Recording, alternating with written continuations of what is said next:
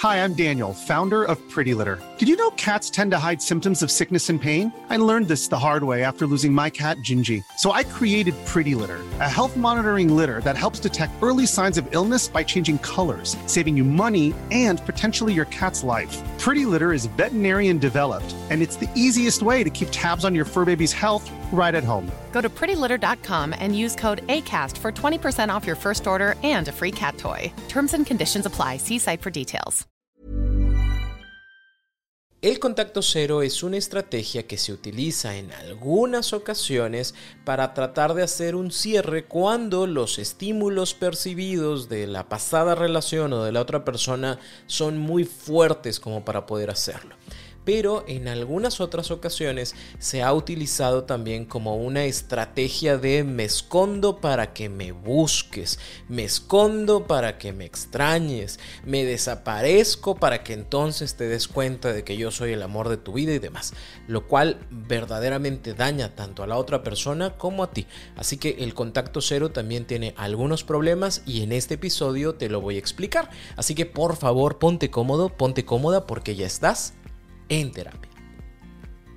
Hola, ¿qué tal? Yo soy Roberto Rocha, psicoterapeuta, y estoy muy contento de que estés por acá como todos los lunes y como todos los jueves en un nuevo episodio de En Terapia.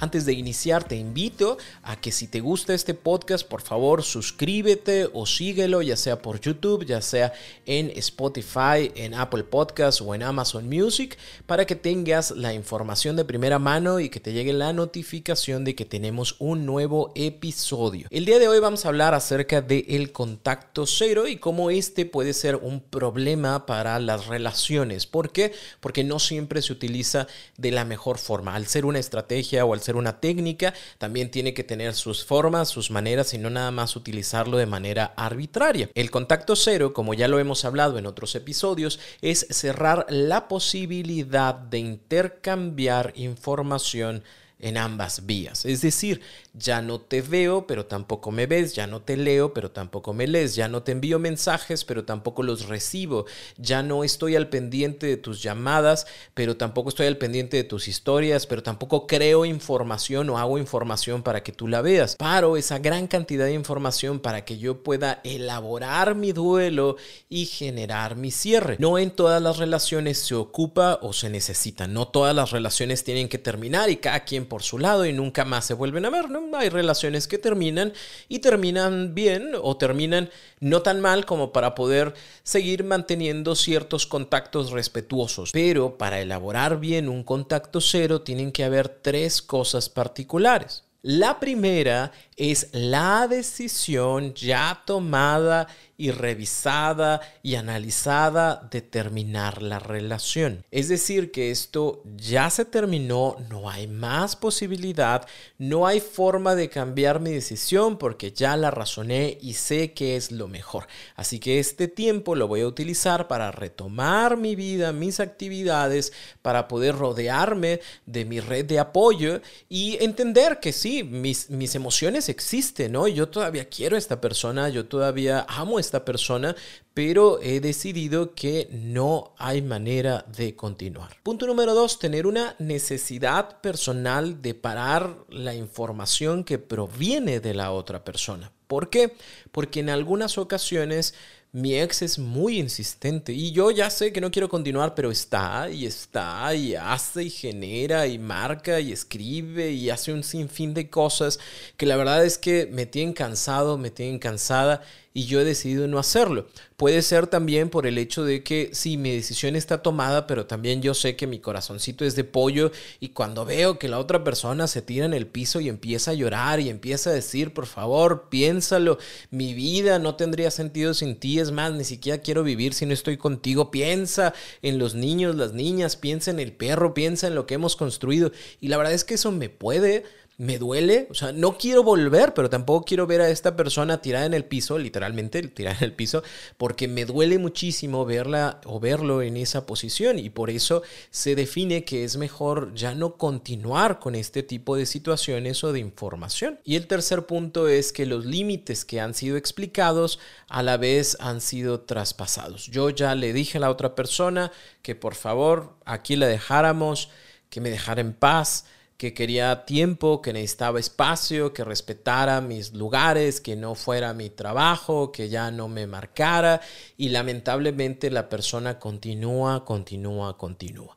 Bajo ese tipo de circunstancias, con estas tres que te decía, es cuando se aplica ese contacto cero.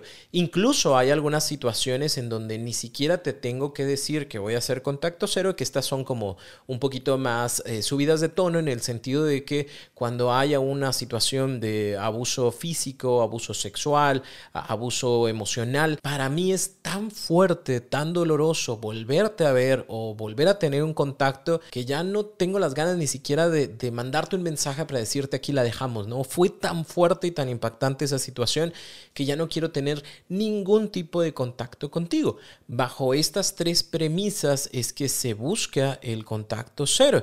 El contacto cero siempre se recomienda que se realice en acompañamiento de tu red de apoyo, punto número uno, pero también en acompañamiento de un proceso terapéutico. ¿Por qué?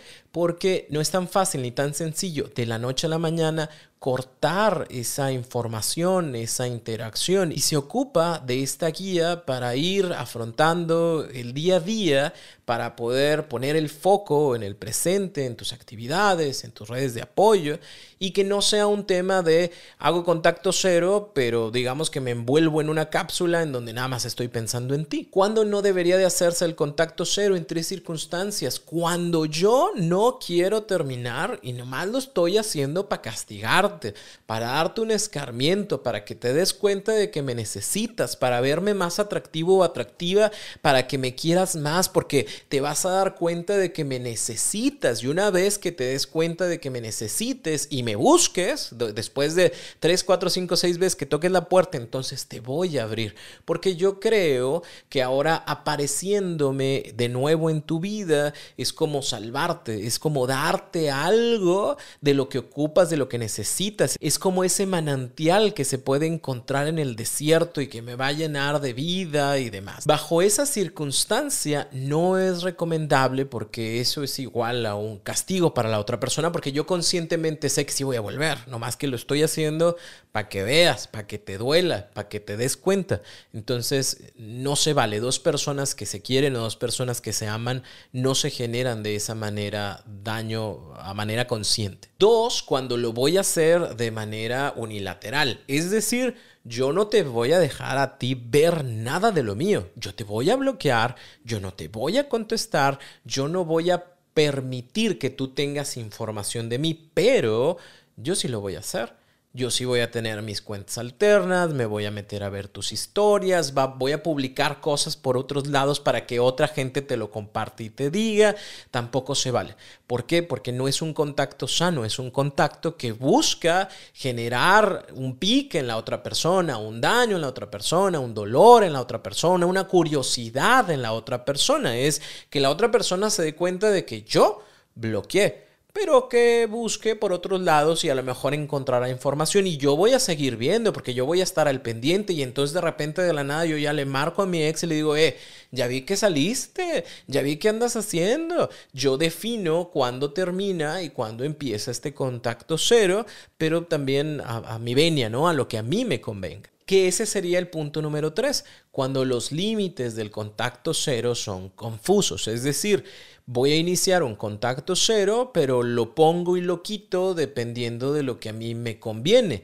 Lo pongo porque en este momento no quiero hablar contigo, pero lo quito porque es tu cumpleaños y luego lo vuelvo a poner, pero luego lo quito porque se ponchó la llanta de mi carro y no sé qué hacer. Y luego lo pongo, pero después lo quito porque hace frío y tu mami hace un pozole muy rico y me encantaría a ver si ya hicieron pozole, ¿no? Entonces ese tipo de situaciones no son válidas repito, el contacto cero no es una estrategia de manipulación para la otra persona. No busca generar un control sobre el otro, ni una curiosidad sobre el otro, ni una sensación de inestabilidad, sino todo lo contrario. Es una situación estable que se mantiene porque la relación terminó tan mal y hay tanta información y tantos conflictos y tantos problemas y tanto que también la otra persona pudiera llegar a ser que yo sé que me pudiera afectar para que ya no pase esa información y yo poder trabajar internamente mi proceso. O sea, no es un tema de ya no te hablo y a ver qué pasa, no es ya no está este juego de información entre nosotros, yo he decidido que ya no esté ese juego de información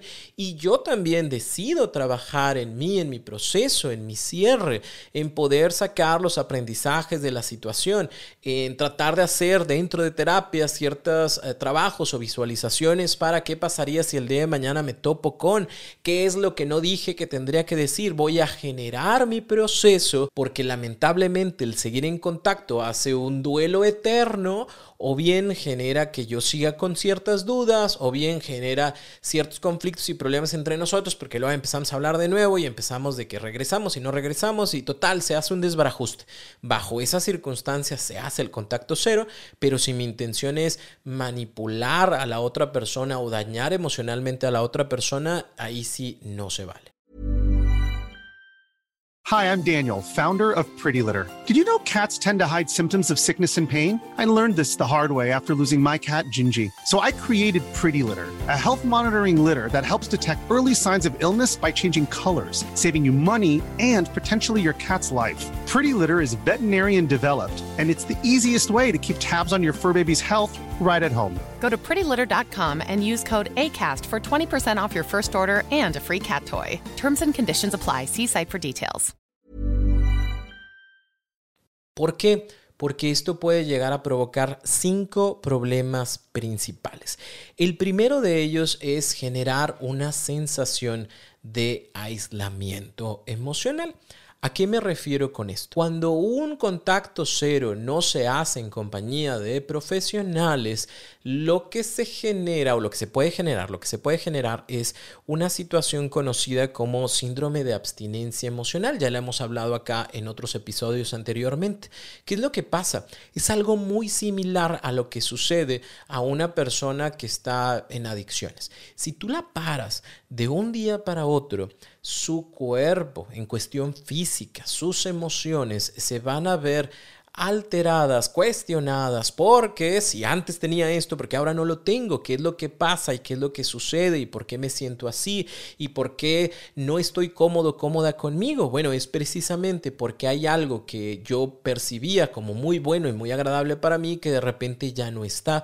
Y entonces, si tú generas este contacto cero así, sin un tipo de acompañamiento y sin tu red de apoyo, pues lamentablemente se convierte en una situación en donde voy a estar en mi cuarto tratando de de no agarrar mi celular, pero sintiéndome mal todo el tiempo porque no sé qué está haciendo la otra persona, porque de seguro ya está con alguien más, porque de seguro me está engañando, aunque ya no me está engañando porque ya no somos nada, pero de seguro se va a encontrar a alguien y me va a olvidar y yo nunca voy a encontrar a nadie más y yo me siento muy solo, muy sola y es que verdaderamente me precipité para hacer las cosas, es que quisiera hablarle, pero no porque estoy en contacto cero, así que no sé qué hacer y se genera una sensación bastante desagradable para la persona que lo hace.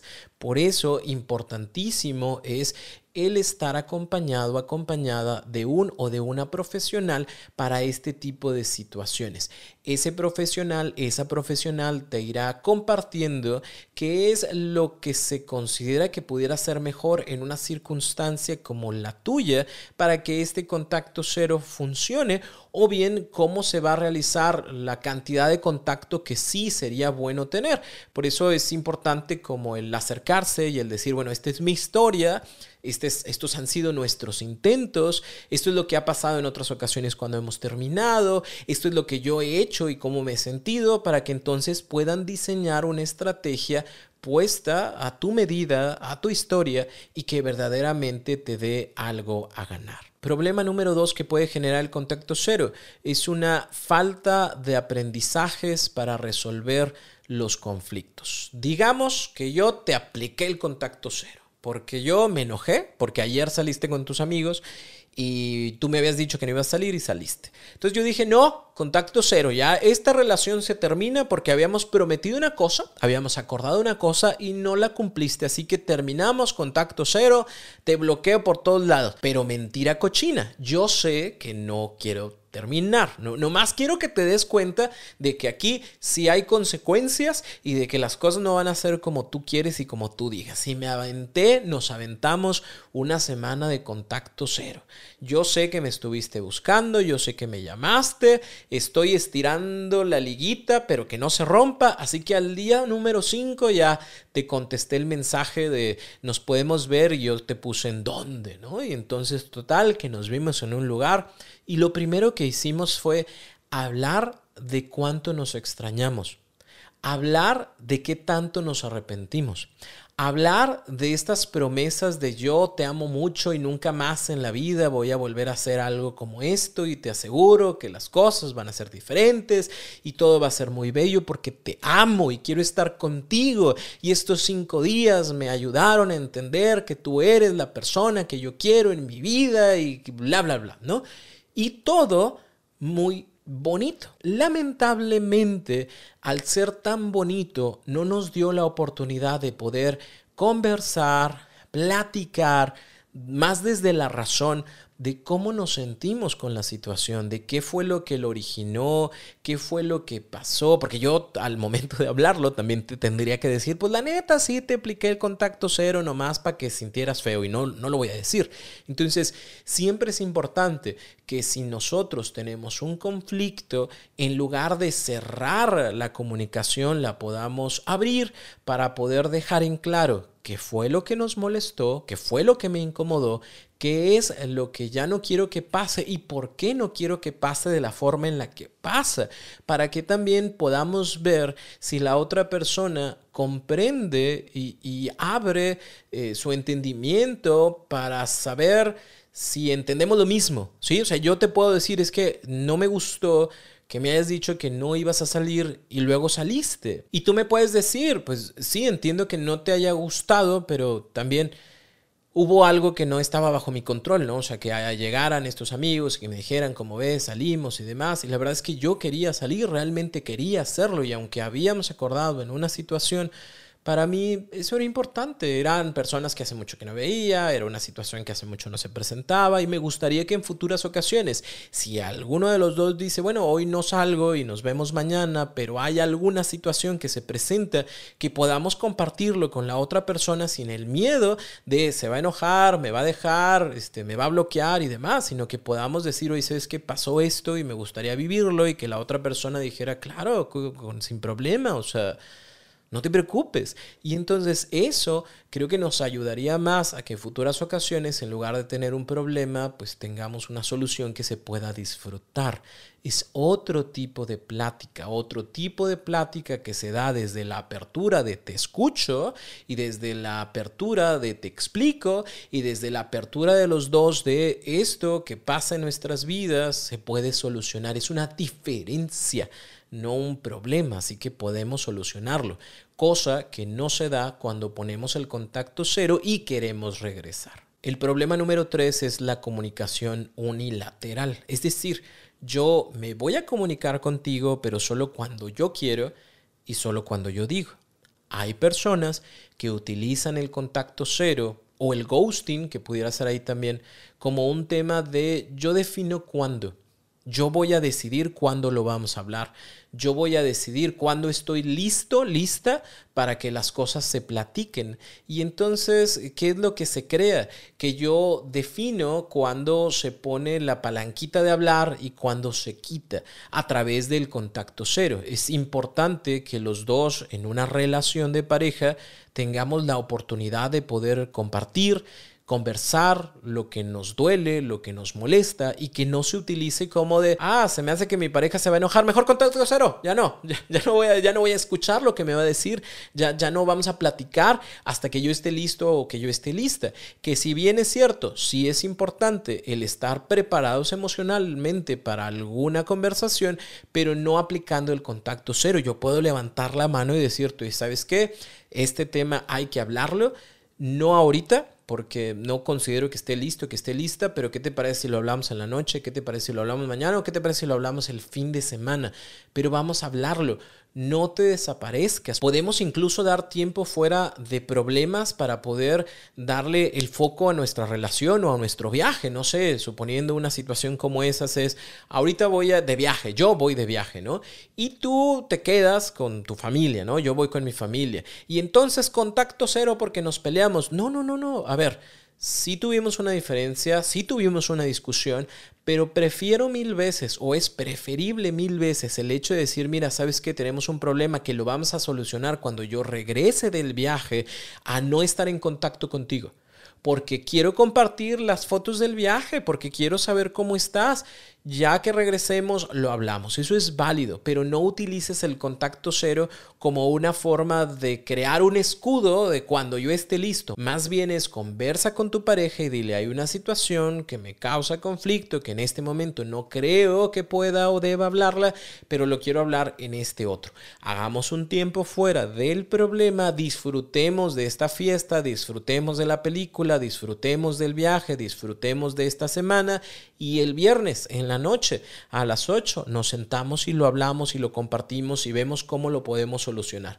Pero no utilices el contacto cero para que sea mi comunicación unilateral cuando yo decido cuándo sí y cuándo no. El problema número 4 es que el contacto cero mal utilizado puede crear una costumbre de ausencia. Yo ya sé que tú siempre me cortas y haces contacto cero después de que algo te molesta. Y la neta ya, o sea, ya sé cómo va a funcionar, ya sé que van a pasar dos, tres, cuatro días y entonces ya me buscas, ¿no? Y yo me siento tan cómodo, tan cómodo bajo ese tipo de circunstancias que digo, mira, Qué a gusto, cabrón. Es más, hasta creo problemas para que me hagas contacto cero y tener el fin de semana libre de los conflictos, de las situaciones que tenemos entre nosotros. Se genera esta mala costumbre de que siempre va a estar ahí ese contacto cero, esa ley del hielo en donde la persona no va a estar en contacto conmigo y yo ya veo qué voy a hacer, yo ya veo a ver qué se me antoja realizar y, esa no es la idea. ¿Por qué? Porque entonces ahora,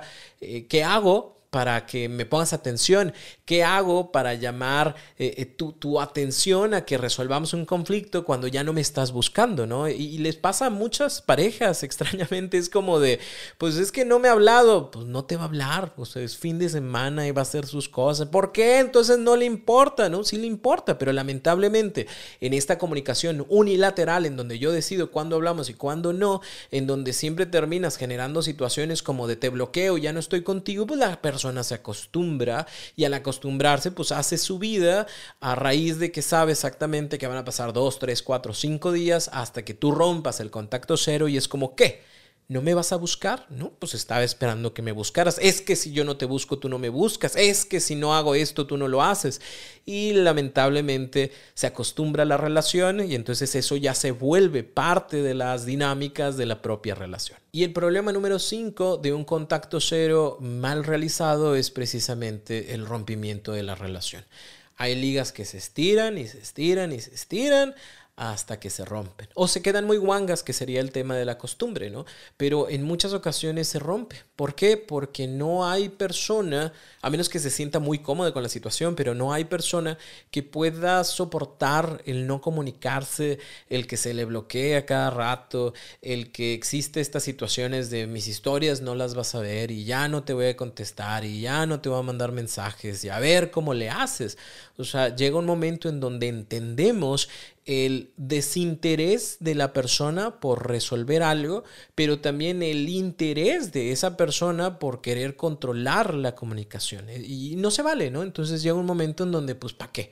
¿Para qué continúo si nunca solucionamos, si nunca arreglamos, si nunca llegamos a un punto? Entonces termina por decir o decidir ya no continuar con la relación. Como te fui explicando en este episodio, es importante que utilicemos técnicas y estrategias de una buena forma y no nada más porque yo lo escuché o lo vi en el internet, ¿verdad? Sino que más bien sea un tema de, a ver, y eso aplica para mí, a ver, déjame, voy a terapia y, veo, eh, expongo mi situación, los conflictos que tenemos, los intentos que hemos realizado, las cosas que nos han funcionado y las que no, para poder diseñar una estrategia que esté a la par de tu relación, porque cada relación es única. Sí es cierto que hay muchas situaciones en muchas relaciones que se parecen, pero la forma en la que ustedes lo abordan, de la manera en que ustedes lo abordan, con las palabras y las acciones que ustedes lo abordan, es única y por eso es importante acercarse a un proceso terapéutico individual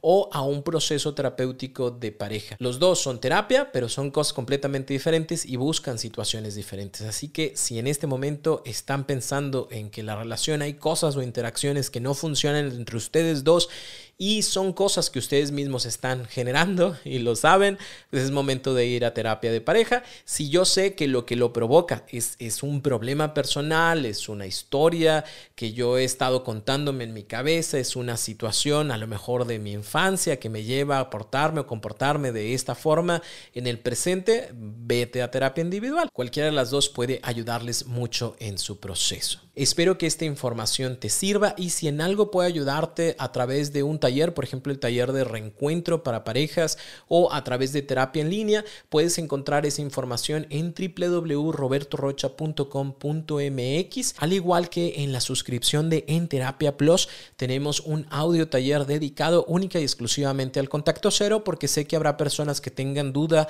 de cómo se realiza, por qué se realiza, qué pasa cuando tenemos hijos, qué pasa cuando trabajamos en el mismo lugar. Eh, ahí está toda esa información y creo que te va a ayudar muchísimo y puedes encontrar toda la información de la suscripción de Enterapia Plus también en la página www.robertorocha.com.mx. Si tienes alguna duda, por favor, ponla en los comentarios de YouTube. Si quieres compartir con qué te quedas de este episodio, en Spotify hay un espacio especial para que puedas contestar la pregunta que te llevas de este episodio. Me va a dar muchísimo gusto leerte y contestarte. de igual manera, si hay alguna pregunta que tengas que hacer, por favor ve a mis redes sociales, Roberto Rocha en cualquiera de ellas, TikTok, Facebook, YouTube, Instagram. Me voy a tardar un poquito en contestarte, pero de seguro te contesto. Y recuerda que nos escuchamos por acá todos los lunes y todos los jueves en un nuevo episodio de En Terapia.